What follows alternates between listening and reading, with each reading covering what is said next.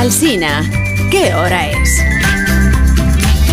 Usted lo pregunta, yo respondo. Son las 8 en punto de la mañana, 7 en punto en Canarias. Buenos días desde Onda Cero.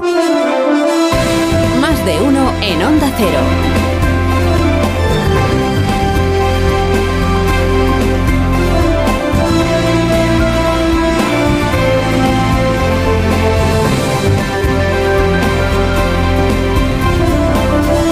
Tal? ¿Cómo están? Bienvenidos a una nueva mañana de radio. Corresponde al 3 de enero de 2024, o sea, al tercer día de este nuevo. Ya estamos en el tercer día del 2024, ¿eh? Si es que cuando no nos, no nos daremos cuenta estaremos ya celebrando de nuevo la, la Semana Santa. Bueno, el mejor canto a la autoestima nacional lo hizo ayer un caminante blanco, porque es del Madrid, madridista, y complutense, porque es de Alcalá de Henares. No sabemos lo afortunados que somos por haber nacido en este país. No lo sabemos. Afortunados que somos por haber nacido en este país. Con todas nuestras averías que las tenemos, con todas nuestras asignaturas pendientes que las tenemos, con todas nuestras polémicas que también las tenemos. Afortunados de haber nacido aquí y no en Irán. Esto es lo que quiere decir, quiso decir ayer Santiago Sánchez Cogedor, recién regresado a Madrid tras la pesadilla de estar 15 meses en una prisión iraní y con la amenaza de ser condenado a muerte por espionaje. Es de lo que había sido acusado, de espionaje. En realidad lo que él había hecho es una foto a la tumba de Masha Amini. Claro, si a Masha Amini, la torta esta mujer que si la torturó la policía religiosa iraní por no ponerse el velo, pues no, no, iban a, no iban acaso a encarcelar a un extranjero que cometió el terrible delito de retratar el lugar donde descansa Masha Amini. Esto no es una distopía, esto no es el guion de una película islamófoba, esta es la ley que rige en Irán. Un país con régimen teocrático. Este sí que es teocrático, Yone, este sí. Y en el que Alá decide quién va a la cárcel para que Ali Jamenei se ocupe de que la voluntad de Dios sea cumplida. Santiago Sánchez Cogedor, su historia, la, de, la del caminante complutense, empezamos a contársela en octubre, pero no en octubre, este pasado octubre, sino en octubre del año 2022, que es cuando este aventurero, que se había propuesto llegar andando hasta Qatar con motivo del Mundial de Fútbol, vio su viaje interrumpido por el régimen iraní detenido, encarcelado, primero estuvo en aislamiento, después en régimen común, sin acusación formal, sin posibilidad de alegar nada y sin otro consuelo que el de confiar en que la embajada española consiguiera frenar, parar la pesadilla y sacarlo de allí para poder volver a España. 15 meses después, 15 meses después, pero lo ha conseguido el embajador Ángel Losada, que ayer coronó sus gestiones con éxito de tal manera que Santiago pudo volar de, regreso a casa. Y en el aeropuerto es donde dijo esto de no sabéis lo afortunados que somos de haber nacido en este país. Lo dice alguien que ha estado preso en Irán, alguien que antes se había pateado del Kurdistán, antes que antes había convivido con, con refugiados sirios, o sea, que alguna idea tiene Santiago, en efecto, alguna idea tiene de cómo están en otros sitios y de cómo estamos aquí.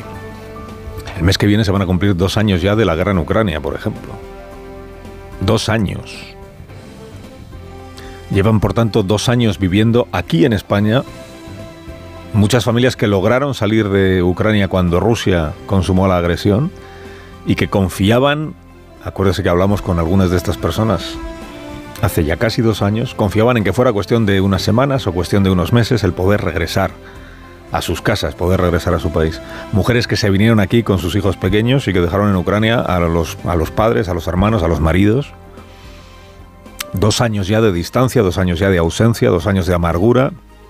Muchos de estos hombres ya no están vivos. Sin que nada indique hoy que la guerra en Ucrania se vaya a terminar, y mucho menos que vaya a terminar con la derrota y con el juicio en un tribunal penal internacional de Vladimir Putin, el, caudillo ruso. A saber cómo acabará la guerra en Ucrania. El tiempo pasa, el tiempo pasa. Bueno, se van a cumplir tres meses del conflicto entre el Estado de Israel y la organización terrorista Hamas. Bueno, de esta etapa del conflicto, digamos, que empezó 7 de octubre con las matanzas en los kibuchis.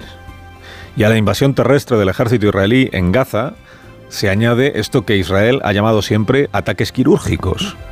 Bueno, no solo Israel, esto también lo llamó así eh, Barack Obama cuando acabó con Bin Laden, ¿no? Ataques quirúrgicos que es localizar dónde están los líderes de una organización y diseñar operaciones específicas para cargárselos. Ayer le tocó al número 2 de Hamas, que estaba cobijado por sus colegas de Hezbollah en el Líbano, cobijado y apadrinado por Irán, por el régimen iraní. Ayer un dron israelí, aunque Israel no lo va a confirmar, porque es una, un ataque, una agresión en un país que no es Israel y que, tampoco es territorio palestino, es el Líbano. Y está el gobierno del Líbano diciendo que se reúne el Consejo de Seguridad de la ONU. Un dron israelí reventó el piso en el que estaba este líder de Hamas y adiós Arouri. Adiós Arouri, aunque otro vendrá que ocupará su lugar. Bueno, la cosa doméstica, ¿cómo la tenemos en este comienzo de año? Pues mira, estrena el gobierno el nuevo año, pues fiel a sus tradiciones más hondas del año pasado. La primera es eh, gobernar a golpe de decreto. Será por decretos, será por decretos. No ha habido presidente de gobierno en España que haya utilizado más el decreto que este que tenemos eh, ahora, que el, que el presidente Sánchez.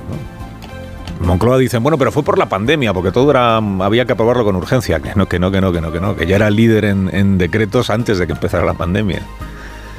Se ha convertido en vicio lo de gobernar por decreto, que usted sabe consiste en que pues metes en un mismo texto todas las medidas que se te ocurran que te parezcan oportunas, lo publicas en el BOE, entra en vigor y luego ya el Congreso que me lo convalide. Mira que le reclamó el PNV, acuérdese, le reclamó para el pacto que firmó con el PSOE para la investidura, le reclamó que se desenganchara de este vicio de ningunear al Parlamento. Esto de las tejas o las tomas o las dejas. El decreto de ahora el gobierno lo llamó, finales de diciembre, decreto ómnibus. Porque es verdad que lleva un poco de todo, ¿no? Esta es la especialidad de la casa. Te sirvo un plato a base de medidas dispares y tú, querido socio parlamentario, o me lo apruebas todo o serás acusado de derechista y de enemigo de la convivencia. ¿eh?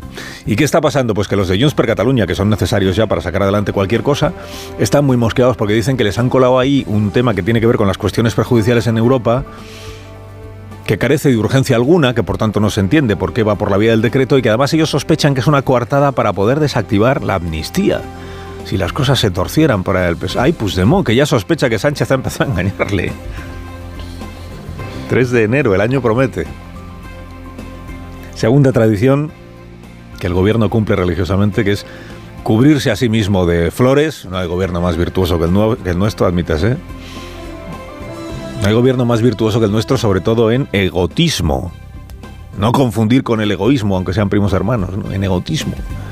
Que es hablar bien de uno mismo y, atizar todos los días a Feijóo. No vaya a parecer que se puede gobernar un solo día el país sin chapotear en el barro este de... Después de todo, el presidente es el secretario general de un partido en estado de movilización permanente, es agotador, siempre movilizó al PSOE contra los adversarios, contra el PP agotador. La nueva vicepresidenta 1, que antes era la 4, pero ahora ha sido ascendida, fulminante ascenso, es la vicesecretaria general de ese mismo partido. La ministra portavoz del gobierno es la portavoz del Partido Socialista, aún no ha sido relevada por nadie, por eso no hacen ruedas de prensa en Ferrari, porque no tenemos... El gabinete de comunicación de la Monclova dedica sus mejores esfuerzos a distribuir entre comentaristas políticos munición contra el primer partido del país, que sigue siendo el, el PP, aunque no gobierne. Los primeros sondeos del año son tan tercos como los últimos del año anterior. ¿Qué dicen los sondeos? Pues que hoy el PP tiene más apoyo social que el PSOE y que la amnistía que concedió Sánchez para ser investido no cuenta con el respaldo de la mayoría de este país. Están las encuestas en un 60-30 en contra de la amnistía.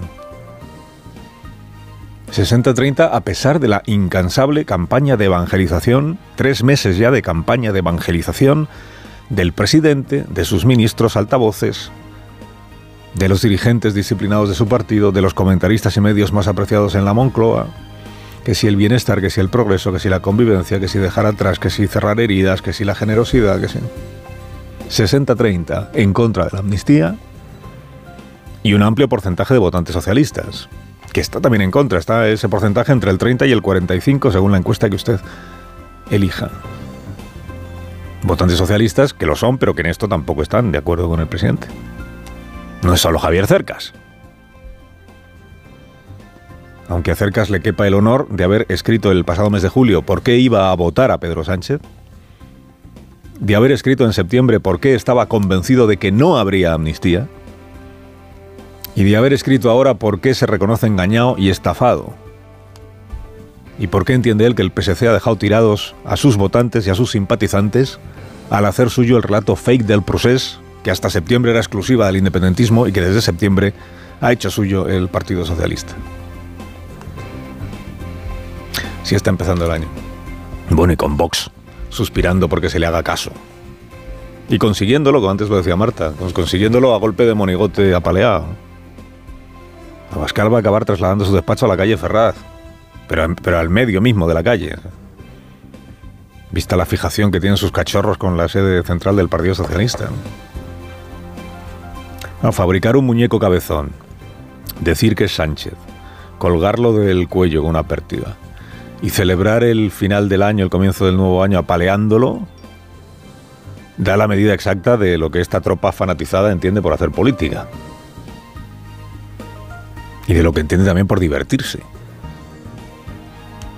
La simulación de la violencia contra un dirigente político encarnado en un pelele cabezudo eh, dice más de quien simula esa, esa violencia, ese apaleamiento, que, que del dirigente en cuestión, naturalmente. Porque aquel que disfruta fingiendo que apalea a una persona, lo que está es exteriorizando sus sueños, ¿no? O sus, o sus deseos más húmedos. ¿Quién, pudiera? Es un poco de odiar. Odiar, sin más, no es delito. Odiar no es delito. Apalear a un monigote, como guillotinar un retrato, como prenderle fuego a una foto, como vocear contra los rojos, aquí cada uno con sus obsesiones.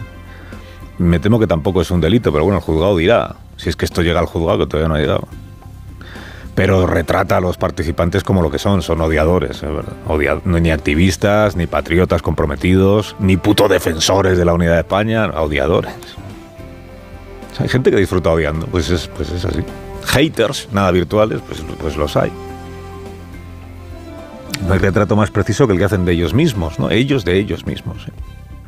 Bueno, el episodio este del, eh, final de año, dice La Vanguardia hoy, la noche vieja ultra en, las calles Ferraz, sirvió además como ejemplo práctico del manual de aprovechamiento político. ¿no? Es cómo convertir un acto detestable a cargo de un grupo de fanáticos anti-Sánchez en un pecado o en una falta o en una vileza de alguien que ni estaba allí ni tenía noticia de lo que ya estaba pasando, que se llama Alberto Núñez Feijóo. Esta nada sutil maniobra de imputación que fiel también a su tradición, eh, perpetró el PSOE y sus ministros para dar la bienvenida al año. Dice, aunque los odiadores no tengan nada que ver contigo, Feijóo, es culpa tuya. Porque los alimentas. Que debe de ser que Feijóo reparte bolsas de habituallamiento entre los fanáticos concentrados ahí en Ferraz o algo así. El odio, como sabe el PSOE, se combate repudiando el odio. No tratando de sacar partido de ese odio redireccionándolo a ver si a quien hay que odiar ahora es a Feijó por no haberse apresurado a publicar un tuit en el que condenara de manera tajante lo que había ocurrido. Ha declarado Pachi López que ya está bien de sobreactuar y de tratar al adversario político como enemigo. Pues bien dicho está, ahora solo falta que empiece a aplicarse el cuento. El portavoz parlamentario. Esto de atribuir a los demás un comportamiento deplorable es la forma de presentarse uno mismo como virtuoso. El del ruido siempre es el otro, el que polariza siempre es el otro, el que deshumaniza siempre es el otro, el que exagera, por supuesto, siempre es el otro. Pero esa hipérbole permanente, esa sobreactuación, ese deshumanizar al adversario político, ese considerar al adversario político como el enemigo, debiera determinar. No se recuerda que Pachi López haya dicho nada positivo del PP desde el día eh, que, lo hicieron portavoz parlamentario. Incluso desde el día en el que el PP lo hizo a él Lendakari. Pero bueno, si hay, que tomárselo como un propósito de año nuevo, pues bienvenido sea. No deshumanizar al adversario. No subir a la tribuna del Congreso a hacer caricatura del adversario, hacer hipérbole, a carcajearse del adversario solo para que los tuyos te jaleen y te aplaudan el mitin en el Congreso. Que por cierto, esto de la hipérbole parece de amanece que no es poco. Es un homenaje a José Luis Cuerda el país cuya convivencia peligraba porque el personal abusaba de la hipérbole. Abandonen ya la hipérbole y lean Faulkner. Carlos Alsina en Onda Cero.